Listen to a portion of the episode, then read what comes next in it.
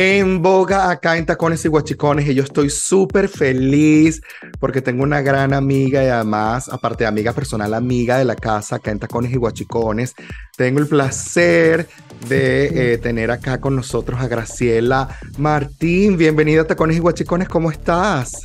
Gracias, Leo. Es un placer conversar contigo de nuevo después de tanto tiempo. Qué maravilla y me encanta que todavía estás haciendo el programa. Claro que sí, ya tenemos 11 años, somos el programa número uno en nuestro estilo y estamos muy, muy contentos a pesar, de que estoy en New York desde hace 6 años, todavía se sigue haciendo el programa y todavía es una parada obligada para todos aquellos que quieren hablar de moda, estilo y calidad de vida en Venezuela.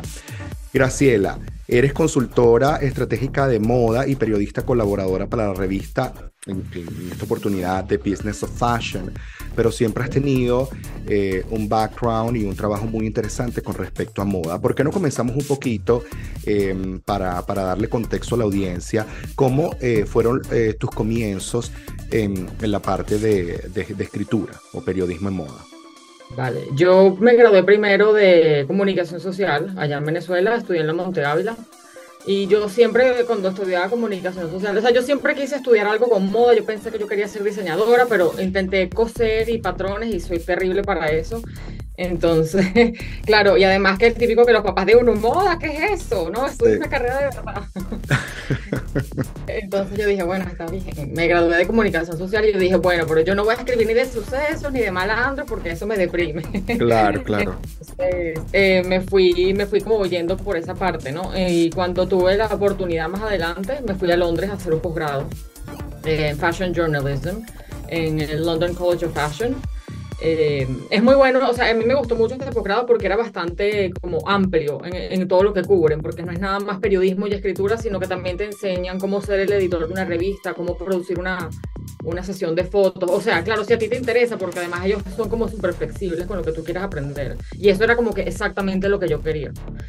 Y entonces, claro, la misma escuela también te motiva a, que tú, bueno, te tienes que buscar la vida, ¿no? Te, te, buscas el fotógrafo, la ropa, tú tienes que ver cómo haces. Pero bueno, está bien porque hay una comunidad como súper, súper chévere de gente que está también como en lo mismo que tú y hay fotógrafos, hay diseñadores que están haciendo sus marcas y, y armando sus portafolios, entonces al final todo el mundo termina colaborando. Entonces, claro, cuando yo terminé eh, mis estudios ahí, tenías que hacer pasantías también hice una pasantía con un estilista primero que se llama Panos Giapani, aunque él no, sea, no anda tan mucho por ahí, pero en su momento estaba bastante, bastante montado, como quien dice, ¿no? Eh, trabajaba con Valenciaga, con The Lost Magazine, con Rick Owens, etc. Eh, eso era como para escribir El Diablo de Devil Wears Prada parte 2, porque era una locura. Él era súper pana, ¿no? o sea, como que súper chévere, pero, o sea, era súper loco trabajar ahí porque imagínate, o sea, traer cosas, no sé qué, buscando lentejuelas, claro. pepas, o sea, había de todo, pero súper chévere. Eh, y luego hice una pasantía en The Gentlewoman y terminé haciendo una pasantía en Business of Fashion y por eso terminé ahí, ¿no? Eso fue ya en el 2015. Entonces después este, ya yo se me estaba venciendo la visa en aquel momento, etcétera. Entonces, claro, a mí me habían ofrecido para que me quedara trabajando ahí como reportera junior, pero bueno, mi amor, los papeles y todo. Claro, claro. En aquel momento no, no me podía quedar. Entonces, este, mi editor con, con quien yo trabajo ahora directamente, que es Rob Young, que él es el que el Global Markets, él me dijo, mira, me encanta, yo me gustaría seguir trabajando contigo, entonces de, continuamos en contacto y siempre, entonces claro, él me, primero me pidió un artículo y así fuimos poco a poco y, y me, a, con el pasar del tiempo me convertí como en la colaboradora de Latinoamérica. Ellos no, la, una de las razones por las cuales también yo no estoy en plantilla ahí es porque a ver, bueno, porque no se ha dado y tampoco es algo que he activamente perseguido, sino que ellos tampoco cubren tanto Latinoamérica, entonces si no son como cosas puntuales que de repente surge un tema y mi editor me dice, mira, vamos a cubrir esto, mira, ¿qué tal si hablamos de esto? Entonces, eso me lo a mí. Claro, qué maravilla. Un, un journey o un viaje que se, que se dice muy rápido, capaz en cuatro o cinco minutos, pero que recuerdo ha sido de mucho esfuerzo, mucho trabajo, eh, muchas madrugadas, muchas pasadas de hambre, muchos, muchos sueños etcétera, etcétera. Vamos a un corte musical, pero no te vayas, Graciela, que queremos seguir hablando más acerca de tu gran historia. Aquí seguimos y no paramos. Mi frase favorita en En Boga de Tacones y Guachicones. Les recuerdo que le pueden poner cara a estas voces en nuestro canal de YouTube y también pueden buscar la entrevista en cualquier plataforma de podcast. Buscan Tacones y Guachicones y van a aparecer, por supuesto, las entrevistas que estamos realizando el día de hoy. Estamos conversando con Graciela Martín, consultora estratégica de moda y periodista colaboradora para la revista The Business of Fashion.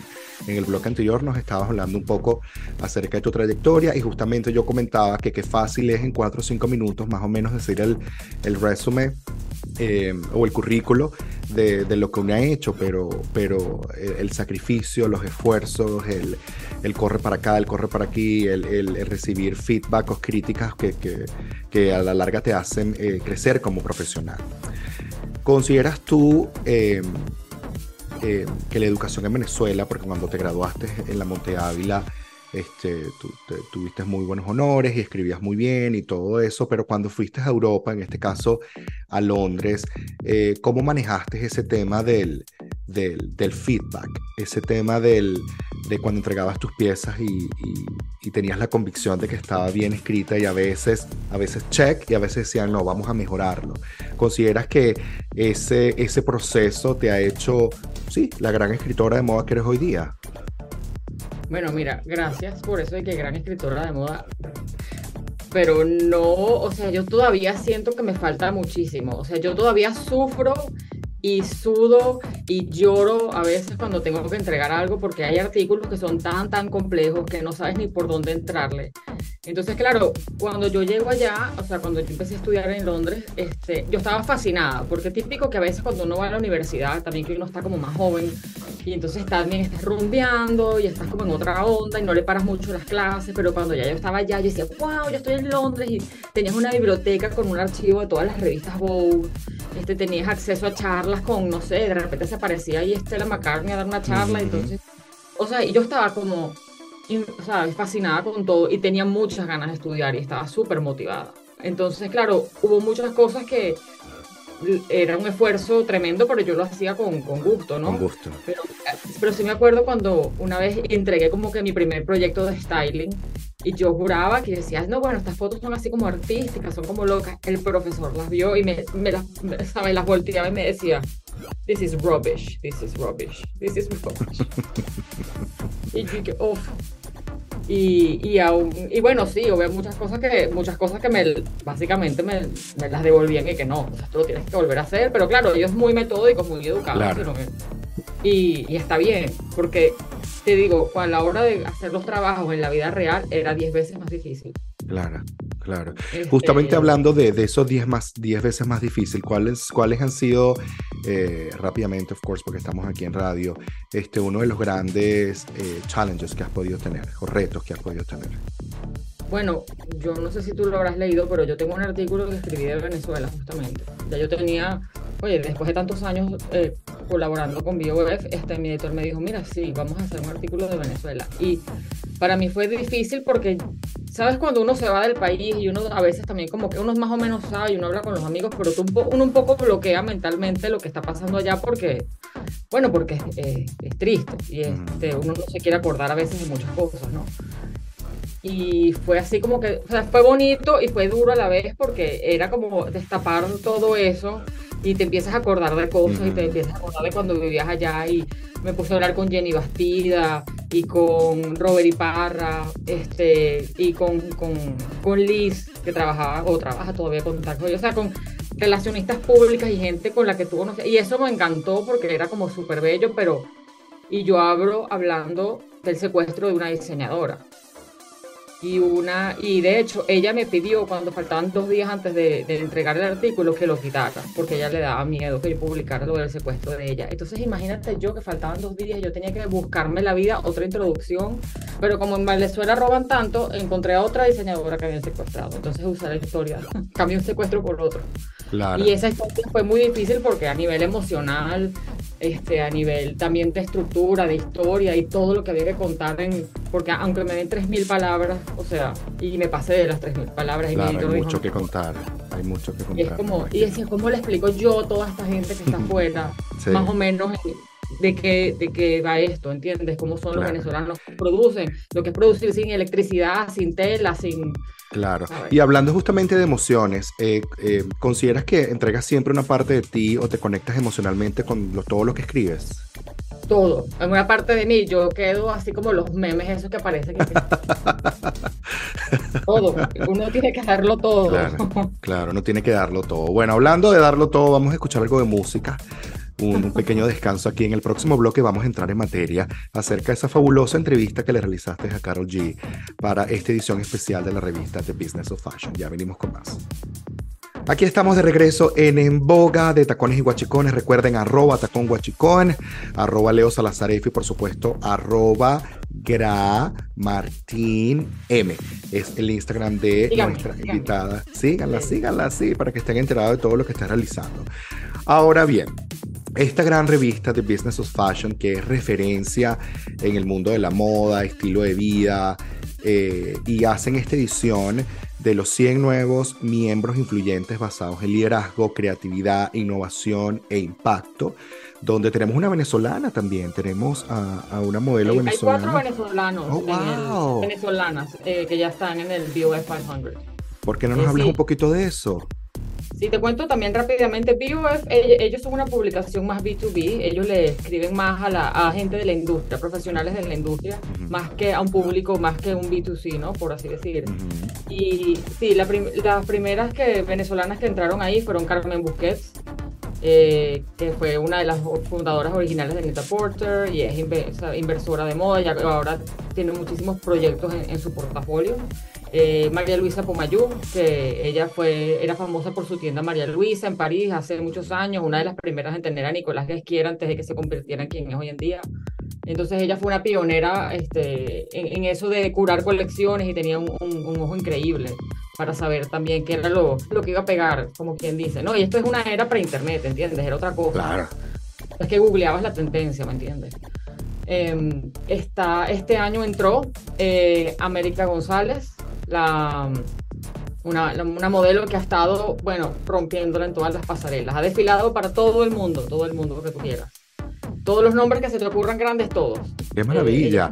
y que muy poco justamente se habla, se habla mucho de, del Miss Venezuela, del Miss Universo, de las Mises, Mises, Mises, pero hay grandes este, modelos a nivel internacional venezolano que lo están haciendo espectacular y poco, poco se habla de ellas. Bueno, creo que tampoco a ellas les, interesa mucho el, eso, ¿no? Porque al final el, el el, modelaje es, eh, no, es una, no es una carrera así como que tú la quieras este, comercializar como siendo mi hijo, animadora de televisión o, locutor de radio, o sea, es, otro tipo de, es otro tipo de industria además, además que cuando trabajas en Europa o en Asia o, eh, eh, aquí en Estados Unidos sí se ve un poquito más la modelo que quiere hacer celebridad, pero más que todos esos lados las niñas están enfocadas justamente en eso y qué chévere que esta chica este, esté justamente en esa lista, ¿no? Sí. Es que ha sido súper top, súper top. Y por supuesto, como se me va a olvidar, Carolina Herrera, que está en el UF 100, obviamente. Claro, claro. Eh, sí, bueno, y volviendo a lo de la modelo, lo que pasa es que yo creo que tiene que ver con esa cultura de mises que hay en Venezuela, que es una obsesión mortal con el Miss Venezuela. Entonces yo creo que muchas chicas crecen con eso de que, ay, la Miss, la. Entonces, bueno, de pronto, no sé, les parece más interesante lo de la Miss porque es una cosa cultural, ¿sabes? Claro, Pero bueno, yo, tengo muchas opiniones respecto a eso que no voy a entrar en detalle. No te angusties, no te angusties. Pero fíjate, esta muchacha, bellísima además, este, está haciendo una carrera fascinante en, en, Europa, modelando para grandes casas. Entonces, niñitas, no, no se enfoquen solamente en el Miss Venezuela o en ser mi O sea, hay demasiadas oportunidades este, a nivel del, del modelaje impresionante y que les va mejor gana más. Es bellísima con su rostro natural, sin operaciones. Bellísima. porque lo que pasa es que los, estándares de, los concursos de belleza son otra cosa, entonces te echan cuchillo y ya son otra historia. es, otro tipo de cosas, pero bueno, yo no sé, si yo hubiera tenido que escoger, yo hubiera preferido mil veces desfilar en las pasarelas internacionales que. Claro, claro, totalmente. Estar en el Miss Venezuela. Que estar en el Miss Venezuela. Bueno, Graciela, en el próximo bloque vamos a hablar, ya ahora sí, entrar en materia con esa entrevista tan cool y cómo fue tu experiencia entrevistando a The One and Only Karol G. Aquí seguimos con Graciela Martín, consultora estratégica de moda y periodista colaboradora para la revista The Business of Fashion. Y ahora sí, vamos a entrar en materia eh, hablar de esta entrevista que le hiciste a Carol G para esta edición especial de The Business of Fashion. ¿Cómo, cómo, cómo te dijeron tienes que entrevistar a Carol G? No, bueno, en realidad fue una propuesta que surgió como de una iniciativa que surgió de mi editor y mía, porque yo hace como cinco años, en el 2018, escribí un artículo acerca del, del reggaetón, de cómo estaba J Balvin, Maluma, que estaba, J Balvin lo había fichado que es, Maluma estaba trabajando con Dolce Gabbana, y, y, eso era algo que no se había visto antes, o que se veía, ¿sabes? Un reggaetonero trabajando con marcas de lujo. Eh, entonces, este, eh, y, y, hay una parte del artículo que también me pongo a hablar un poco de las mujeres en el reggaetón y básicamente decimos como que, mira, es cuestión de tiempo que a las mujeres les toque también. Y yo estaba, bueno, ahí revisando las noticias en abril y yo vi que uh, Loewe había fichado a Carol G como imagen. Y yo le mando un mensaje a mi editor y le digo, mira, o sea, esto es como... Está pasando. Porque este, una reggaetonera que la firme una marca de, de, ese calibre, eso no es cualquier cosa. Entonces ahí nos, entonces él me dijo, sí, tienes razón, esto es interesante. Y nos pusimos a indagar, indagar, indagar. Entonces cuando llega más o menos la época, o sea, del vivo de 500, que yo, mira, yo no, la verdad yo no me involucro en eso porque es lo que te digo, esos son como procesos internos de ellos y yo soy una colaboradora externa nada más. Pero claro, siempre, como yo he escrito de Latinoamérica, él siempre me dice, oye, revísate si hay gente ahí interesante por ahí que tú hayas visto que a lo mejor uno pueda tener entre los nombres, me dice mi editor, y, y entonces... Claro, ya Carol G la teníamos en el radar. Entonces, ya después eso fue una decisión interna y, y después me llamaron y me dijeron, mira, sí, este, vamos a hacer el artículo y lo hice, lo hice con mi editor. Porque claro, como yo soy eh, eh, externa, claro, lo, lógico también era trabajar en conjunto con alguien que, que, es parte de, la revista como bien propiamente. Claro. ¿Y cómo, y cómo, cómo fue esa experiencia? Porque eh, Loedo o estas grandes eh, casas de moda ya mezclándose con, con, lo urbano, con la moda, para llegar además a un público totalmente distinto. Me vas a disculpar. Sí, eso es súper interesante. Eso es algún fenómeno súper interesante. Por lo menos lo ves mucho con Bad Bunny. Tú viste como ahora está Bad Bunny, con famoso, se empató con, se empató con Kendall Jenner. O sea, este, su colección con Adidas sold out, ¿sabes? Eh, y ahorita con Gucci también. Y ahorita con Gucci. Entonces, esto es como un paralelismo que hay con el hip hop también, porque con el hip hop pasó al principio, que también era como, ay, esta cultura de la calle, que no sé qué, y, y, las marcas poco a poco, y bueno, eso tendría, aquí nos, nos tendríamos a hablar de historia, o sea, como tres horas, pero no voy a entrar en eso, pero digamos que hay como un paralelismo con eso. Entonces, claro, también se están dando cuenta que en Latinoamérica hay gente con mucho poder adquisitivo, que hay mucho público interesado, que les gusta el lujo, que les gusta la moda, y que mejor estrella que los reggaetoneros, que están súper, ¿sabes? Pegados. Están en todas partes, ¿entiendes? Y además ahora el sonido es mucho más melódico, más comercial, es más pop. Eh, no es tan, tan rústico como era en aquella época de, no sé, del gato volador, yo qué sé. Claro. ¿sabes? Claro, claro. Y, ok, vamos a un corte musical y en el próximo bloque eh, quiero que hablemos un poquito acerca de cómo fue el proceso de las preguntas, por ejemplo, cómo fue, cómo decidieron ustedes curar el tipo de preguntas que iban a hacer, el contenido que iba al final este, salir y qué, qué piensa o qué pensó Carol G de esta entrevista. Ya venimos con más. Aquí seguimos y no paramos en Tacones y Guachicones. Recuerden que le pueden poner cara a estas voces en nuestro canal de YouTube como Tacones y Guachicones, arroba Tacón Guachicón, arroba Leo Salazar en todas las redes sociales. Estamos conversando con Graciela Martin, quien eh, realizó una entrevista en colaboración para, eh, con, con Carol G para la revista de Business of Fashion.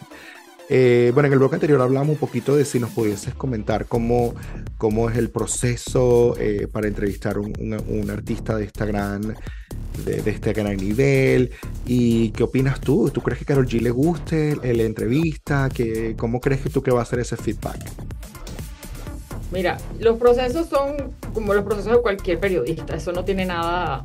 Uno investiga, uno ve que le han preguntado y, y uno trabaja eh, ¿sabes? Tienes que hacer tu, bueno, tu tarea y para saber bien qué le vas a preguntar y además qué es lo que estás buscando, eh, qué información estás buscando mostrar ahí también, ¿no? Porque cada entrevista tiene su ángulo. Esas son cosas netamente periodísticas y en eso no es distinto de cualquier entrevista que se haga en cualquier lado, ¿no? Y ya los procesos más internos, eso sí, son cosas de la empresa que yo no, de las cuales yo no puedo hablar. Em, pero bueno, yo espero que le guste. Este, está, está por salir, sale ya en dos días.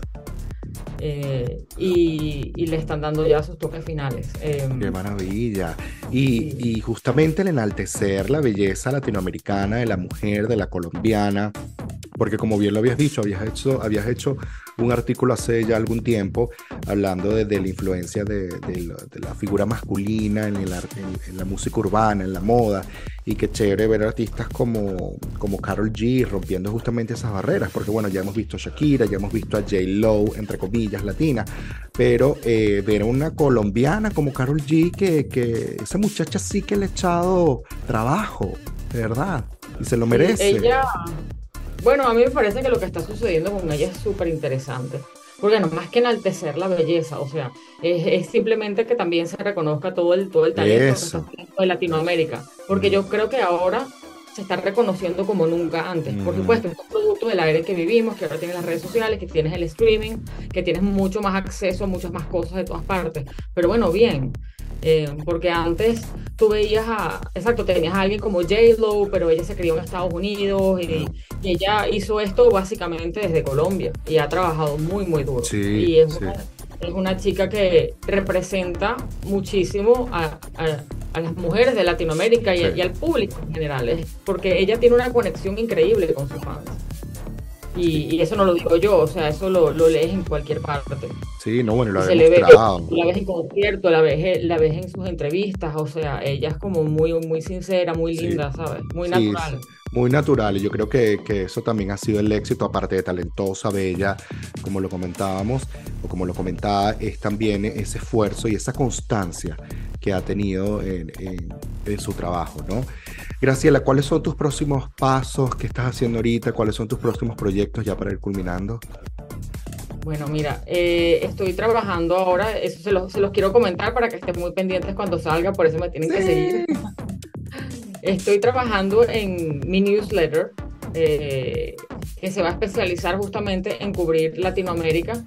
Y voy a hablar no solamente de moda, voy a hablar de cultura, de música, de arte, y bueno, sí, este va a ser en inglés en principio porque mi idea es que la gente que está en este lado del mundo, que está en Europa, que está en Estados Unidos, se entere de, lo que está pasando allá. Porque hay muchas noticias que uno ve en, castellano que aquí nadie se entera. Hay mucha gente que quiere saber cuánta gente no hay de que son de repente de un papá colombiano y mamá americana, que sabes que son mixed heritage y no y quieren saber más de su cultura, de su país. Yo me he encontrado tanta gente que tiene ese perfil. Y yo dije, wow, a mí me parece que hay que hablar más de, estas cosas, ¿no? Y contar historias. A mí, a mí lo que me gusta es eso. Y ese es el, digamos que eso es lo más interesante que tengo por ahí, que se está cocinando y, ya saldrán más cosas y todo, todo sale bien. Amén, amén. Repítenos por favor tus redes sociales y puntos de contacto. Sí, Gramartín M en Instagram. Y yo creo que, bueno, si me siguen por ahí. Qué este, chévere. Qué chévere. Graciela, un millón de gracias por acompañarnos acá en Tacones y Guachicones. ¿Esta es tu primera vez en el programa? Sí. No puede ser, qué vergüenza. 11 años y tu primera vez. ¿Quieres hablar de moda? Llámame y ya. Claro que sí. Es más, si quieres hablamos y te ponemos ya como corresponsal. Sí. Vamos con música y venimos con, con, más. Gracias, Graciela. Un besito, gracias.